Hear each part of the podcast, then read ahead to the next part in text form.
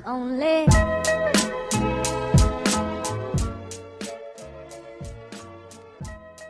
Hola amigos y amigas, bienvenidos a este podcast en confianza con. Nos acompaña Lucien Navarro. ¿Cómo estás, Lucien? Hola Mario, muy bien. Eh, feliz de estar aquí, eh, contento y emocionado por todo lo que viene. Cuéntame, Lucien, ¿cuál es el mayor reto que tienes ahora mismo y cómo vas a superarlo? Yo creo, Mario, que el mayor reto que tengo en la actualidad es el hecho de ser un joven que está incursionando en la política, el ser un joven que tiene aspiraciones. Eh, ese es el mayor reto, ¿por qué? Porque hay muchas personas a las que no les gusta ver a jóvenes participar. Eh, hay muchos intereses de por medio a veces y eso no te deja eh, participar como uno quisiera. Te van poniendo trabas, te van poniendo huecos en el camino, te van metiendo el pie. Y el reto más complicado es saber cómo vas a ir esquivando esas problemáticas. ¿Cómo le vas a hacer? ¿Cómo le vamos a hacer para llegar a la meta? Esquivando todos esos obstáculos que te ponen a veces las personas más grandes en su mayoría. Entonces creo que ese es el mayor reto, Mario. El, el poder llegar a la meta a pesar de las circunstancias. Ok. ¿Cómo reaccionas de este reto? ¿Lo tomas como un tema de motivación? Por supuesto, como cualquier, como cualquier otro reto que llegue a mi vida, es un tema de motivación siempre. Porque ante de lo malo lo bueno, dicen, ¿no? Entonces, pues hay que hacerle frente a los problemas, hay que tomar el toro por los cuernos y a pesar de las circunstancias, como te dije, darle, darle, seguir caminando, seguir trotando, seguir corriendo, y pero siempre tener objetivos, metas claras y llegar. Eso es siempre la motivación principal. Eh, ¿Por qué te metiste en esto de la política, hermano? Cuéntame. Porque considero que la política de Baja California Sur necesita rostros nuevos. Creo que la gente ya está cansada de ver a los mismos de siempre, elección tras elección, cada tres años en cada proceso. Necesita eh, la política, no solo de aquí de Baja California Sur, sino la de México, un relevo generacional. Quiero ser parte de ese relevo generacional, estoy siendo parte de ese relevo generacional y estoy convencido que yo, junto con más jóvenes de mi partido y de otros partidos políticos y de otras asociaciones civiles, estamos trabajando poquito a poquito en eso. Me gustaría que fueran más jóvenes los que están participando, pero ya se está abriendo una brecha y ya se está viendo que los jóvenes estamos levantando la mano. Eh, eso es muy importante y eso es parte de los retos que, que te mencionaba al principio. Ya se ven caras nuevas. Se están viendo caras nuevas. Se están viendo y estoy seguro que se van a seguir viendo. ¿Alguna vez pensaste dedicarte a otra cosa que no fuera la política? Fíjate que sí. eh, antes de estudiar la, la- la carrera de Ciencias Políticas y Administración Pública, yo tenía y la idea de estudiar criminología. Yo me iba a ir fuera de la ciudad. Iba a estudiar en la Universidad de Guadalajara. Nada que ver con la política. No, nada que ver. La verdad es que cero que ver con, con la política. Pero circunstancias diferentes en- de la universidad a la que iba a meterme, etcétera. Mis papás iban a hacer el esfuerzo de mandarme para allá a estudiar eso. Pues no me permitieron. Yo tenía que elegir una carrera aquí para estudiar un año, según de prueba, ¿no? Para no hacer el año sabático ese que, que muchos, muchos se toman. A mí no me gusta. Entonces yo quería est- estudiar algo para aprender algo, a lo mejor en un año, y si no me gustaba, estudiar algo nuevo. Pero no, las circunstancias se dieron para que estudiara ciencias políticas. Me gustó mi carrera, me gustó el ambiente que había eh, en la carrera, Y mírate ahora. los, los maestros. eh, Pues aquí estamos. La verdad que sí era para mí esto. El papá de una amiga fue quien, quien una de las principales, después de mi familia, ¿no? Por supuesto. Pero el papá de una amiga fue el que me ah, enderezó un poco el camino para decir, hey, esto es lo tuyo, no la criminología. Tienes que estudiar algo de lo que quieras vivir, de lo que te guste vivir, que te enamore lo que haces. Y eso es lo que estoy haciendo ahorita. Y creo que él no se equivocó cuando me dijo, estudia algo relacionado con la política. ¿Por qué con 24 años quieres ser diputado local? Cuéntame, ¿por qué? Es parte del relevo generacional que te decía.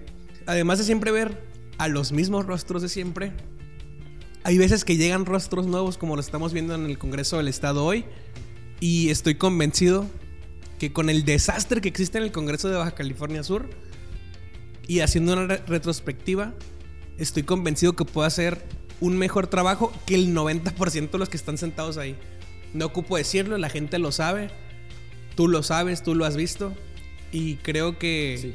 Baja California Sur, La Paz, Los Cabos, Comondú, Loreto, Mulegé, México se merece mejores políticos, mejores servidores públicos y que sirvan realmente a la ciudadanía y no que se sirvan de y que no vayan a cobrar un cheque nomás porque ganan, porque ganan requete bien, ¿eh? ganan miles y cientos de miles de pesos sin trabajar y tienen a su, a su cargo ahí también a muchos trabajadores y no sacan la chamba. Entonces, creo que ese es uno de los, de los motivos principales y eso me ha inspirado también a poder hacer un cambio aquí en Baja California Sur. ¿Cómo motivas tú con 24 años a otros jóvenes a participar en la política? Pues el simple hecho de estar participando, Mario, te, te ayuda y te da como una posición de decir, hey, yo con 24 años aspiro, y hoy yo lo digo con todas sus letras, hoy aspiro a ser diputado local, y hoy aspiro a que en la próxima legislatura quiero ser el diputado más joven en esa legislatura.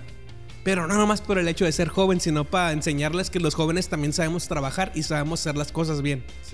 Pero Mario, va a haber jóvenes o hay jóvenes de menor edad que yo, para no decir más jóvenes que yo, no para no caer la redundancia. Y estoy seguro que ellos pueden venir y hacer el mismo trabajo que yo o incluso pueden hacer un mejor trabajo que yo y el poder a lo mejor servir, quizás no de inspiración, pero decir, oye, si este vato de 24 años está participando y está a lo mejor logrando grandes cosas, pues yo también puedo.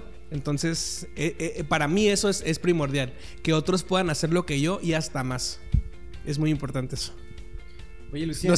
a veces siento que se me va a escapar una grosería, así que yo no sé si puedo decir aquí una grosería en tu. No te preocupes, aquí estamos en confianza.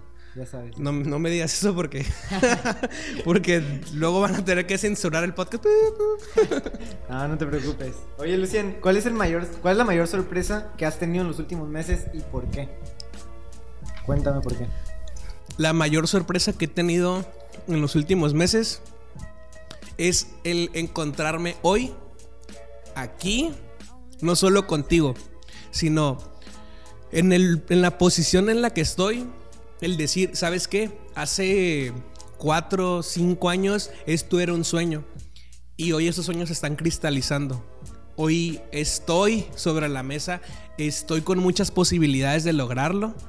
Eh, creo que tengo muchas posibilidades de hacerlo, de lograrlo. Si no lo creyera, si no creyera en mí, no estaría aquí, no estaría caminando eh, las calles, no estaría yendo a medios de comunicación a decirlo creo que esa es la mayor sorpresa, el ver que uno tiene sueños, tiene metas, pero cuando se están realizando y se están llevando a cabo, pues a veces uno no se lo cree. Y para mí es una sorpresa el ver que hace varios meses, algún día en el 2021 o en el 24 o en el 27, hoy estamos a enero del 2021 y hay muchas posibilidades de lograrlo y hasta donde me dé, mis fuerzas, mi salud, mi energía, mi equipo de trabajo, yo lo voy a seguir, yo voy a seguir trabajando para lograrlo. Con 24 años te consideras pieza clave en tu partido. Eso pues lo decidirá mi partido.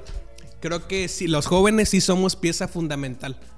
Creo que Acción Nacional ha, ha apostado en muchas ocasiones por los jóvenes. Sí creo que debemos apostar aún más por los jóvenes si yo, Lucien Navarro, eh, me considero pieza fundamental del PAN, pues eso no me toca decidirla a mí porque yo te puedo decir bien ególatra o bien egocéntrico. Sí, yo, claro, soy fundamental en el PAN. Mi presidente Carlos Rochín y los presidentes dependen de mí o hay trabajos que dependen de mí. No me toca a mí decidirlo, no me toca a mí decirlo. Creo que les toca a otras personas, no solo del partido, Mario, de la ciudadanía en general, el, el ver qué tan fundamentales somos los jóvenes o qué tan fundamental es Lucía Navarro? Sí, coincido mucho en ese, en ese punto contigo. La verdad. No, se me escapó ninguna grosería. Creo que no. Entonces, vamos, esto va bien. Va muy bien. Oye, Lucien, ya hablamos mucho de política. Quiero. quiero, quiero preguntarte algo. Eh, ¿Tienes algún proyecto que tengas fuera de, de ese ambiente? Aquí, ya cero política, ¿no? Ya. Ya, ya. Te estoy preguntando. Fuera de los proyectos de política. Sí. Un proyecto que yo tenga personal. Sí, fuera de la política completamente. Te, te voy a platicar. te voy a platicar de dos.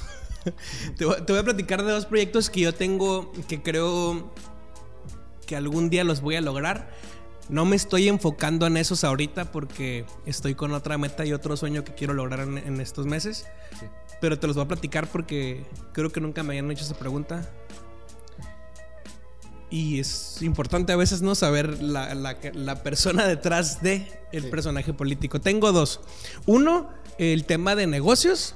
Eh, siempre he querido emprender un negocio y decir, pues hay que invertirle, hay que apostarle y, y, pues pérdidas, ganancias, ver, pues ver qué, qué- qué se necesita, ¿no? También para una empresa, recurso humano, recurso material, etcétera. Uno de mis sueños es poner un autocinema, la verdad. Aquí en La Paz, yo soy bien de películas viejitas, bien, bien oldie, bien dice, esa ¿no? ¿eh? Pues a mí- a- yo digo, ¿sabes qué?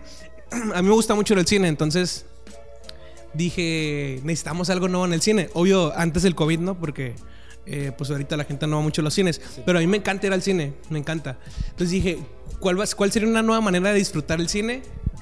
Regresando a, a- los tiempos 60, 50, a los 70 Un autocinema. y hacer un autocinema aquí en La Paz. Yo me lo imagino allá por el lado del malecón. Y estaría padre, ¿no? Del atardecer, etcétera. Ese es uno. Otro de los proyectos que yo tengo a nivel personal y que puedo involucrarlo también con el sector público. eh, a, a mi familia, sobre todo a mi mamá. Y a mí nos encantan mucho las mascotas, los perros, los gatos, etcétera. Tenemos dos, dos, tres solovinos ahí en la casa, dos perros y un gato. Eh, dos perritas y un gato. Y quiero algún día construir o, o que haya en Baja California Sur un hospital veterinario público. Y que en ese hospital veterinario público haya un área, un terreno grandísimo para que se rescaten a, a los perritos y gatos de la calle, pues eh, esterilización, bañarlos, etcétera, y darlos en adopción. La verdad es que es algo que quiero hacerlo. Algún día lo voy a lograr. Y pues también los animales tienen sentimientos, pues ellos sienten. Y, y a veces uno siente feo que va a unos tacos, a unos jates, allá al centro, etcétera. Y hay un perrito. Y, hay un perrito ahí que tiene hambre, que tiene sed, porque ellos no pueden pedirlo, pues. Ellos no pueden decirte, tengo sed, tengo hambre, tengo frío. Y pues si uno puede ayudar en eso, eh, estaría excelente poder hacerlo. ¿Cómo te definirías a ti mismo? No me vayas a decir que en una palabra, porque no, güey, no, No, voy a... ¿Cómo te definirías a ti mismo? ¿Cómo me definiría a mí mismo? A ver, alguien de allá del equipo que, que quiera decirlo mejor, güey. Yo no me gusta definirme a mí mismo porque creo que soy alguien bien terco. Si hay una palabra de las muchas que me definen, güey, soy bien terco. Porque, confirmo, dicen por allá para atrás, ¿no? Porque cuando me propongo algo, hago todo lo posible para lograrlo. Y a veces hasta lo imposible, por- porque eso se realice. Terco, eh, comprometido. Me pongo la camiseta cuando, cuando hay que ponérsela de- en decir, sabes que esto, esto me late, esto me gusta. Y si algo me gusta y, y me centro y me enfoco en eso, pues no hay quien me detenga porque quítense todos y ahí voy, ahí voy. No, no estoy hablando de la política en este caso, en cualquier cosa. Eh, tenemos también una, una asociación civil con varios amigos que se llama Líderes por Baja California Sur. Ese es otro de los proyectos también que, que cuando nos pusimos la camiseta empezamos y trabajamos todos juntos. Pero pues también uno trabaja, o el otro tuvo un hijo, el otro acá. Y pues bueno, ya habrá momento de retomar esas cosas, pero una, es, una, es una de las palabras. Yo me definiría como alguien terco en el buen sentido. En el buen sentido. Terco. Sí. Eso, pues es una virtud. Y al igual también es un defecto Sí. para algunas personas. Porque soy bien desesperado, Mario. Es, es- es terco, pero también desesperado. Eh, a mí me gusta como hacer las cosas ahorita. Se me ocurre algo, hey, ya vamos, ya, ya, ya, ya. Y eso es una virtud, pero también es un defecto, porque, pues, hey, espérate, espérate, espérate. Se necesita esto, hay que hacer esto, hay que planearlo. No, no, no. Pero es una persona que lo quiere ya. Sí, ya. Y eso es, pues, en muchas veces un, un defecto y una virtud. Bueno, para concluir este podcast, te voy a preguntar si tú tienes algo que ames. Algo que ame. Algo que ames, que te motive a, a seguir día con día. No sé, cuéntame. Ade- Además de, de mi familia, además de mis amigos, que pues eso, eso yo creo que todos no amamos, o la mayoría, por lo menos sí. Es son mi inspiración. Mis amigos también creo que me he rodeado de gente maravillosa, de amigos extraordinarios. algunos los conoce, conozco hace muchos años, a otros los conocí en plena pandemia. Y creo que la vida me ha regalado muchas amistades y una familia maravillosa. Es lo que más amo. Fuera de eso, ¿qué amo? Amo la música. Me gusta mucho la música. Amo el deporte. Amo el fútbol. Me gusta mucho jugarlo en su momento. Ahorita yo, no tengo nada de condición. pero amo el fútbol, me gusta verlo, me gusta jugar, eh, dirigir. Ahora me tocó hace algunos meses también dirigir un equipo de fútbol. Hay, cuatro Lucienes que yo los he visto en, en lo divido en cuatro. Si alguien ha jugado GTA, eh, cuando cambiabas de mono, de personaje, tenías cuatro. Hay cuatro Lucien. Está el Lucien, el que más se ve, ¿no? Y el que más se usa, que es el de la política. Está Lucien eh, deportista, futbolista. Está Lucien que le gusta la música y que hace música y que crea música porque me gusta componer, me gusta producir también. Sí, es, es algo que aprendí en la pandemia también. Y está un, cuarto segmento que no muchos conocen, a mí me gusta mucho escribir. Eh, cuando tengo oportunidad en la noche, leo. Leo mucho y me gusta escribir también. Es un don que descubrí hace algunos años y algún día lo voy a sacar a la luz, pero ese, ese, es el menos que conocen. Entonces, eh, esas son las cosas que yo amo hacer. Además de a quienes yo amo, eso es lo que yo amo hacer. Yo creo que me ha tocado conocer los tres Lucien, menos el último. Así que. Dudo, que lo conozcas. pronto, pronto no, pronto no. Me gustaría. Bueno, Lucien. Pronto no. Muchísimas gracias por acompañarnos a este podcast. Pues con esto cerramos. No se les olvide dejar sus buenos comentarios, sus preguntas. Y espero que haya sido un tema de mucha atención. y críticas también, güey. Críticas, constructivas ahí que nos alargamos. Nos aceptamos, les contestamos ahí. Se vale. Se vale. Y así que muchísimas gracias, Lucien, por acompañarnos pues, de nuevo. Gracias, gracias Mario por la invitación en este proyecto de En Confianza con. está, está padrísimo el, el, concepto y pues a darle porque nadie va a trabajar por los sueños nuestros. Claro que sí. Nosotros hay que hacerlo, nosotros mismos. gracias. Que muchísimas gracias y esperamos vernos después.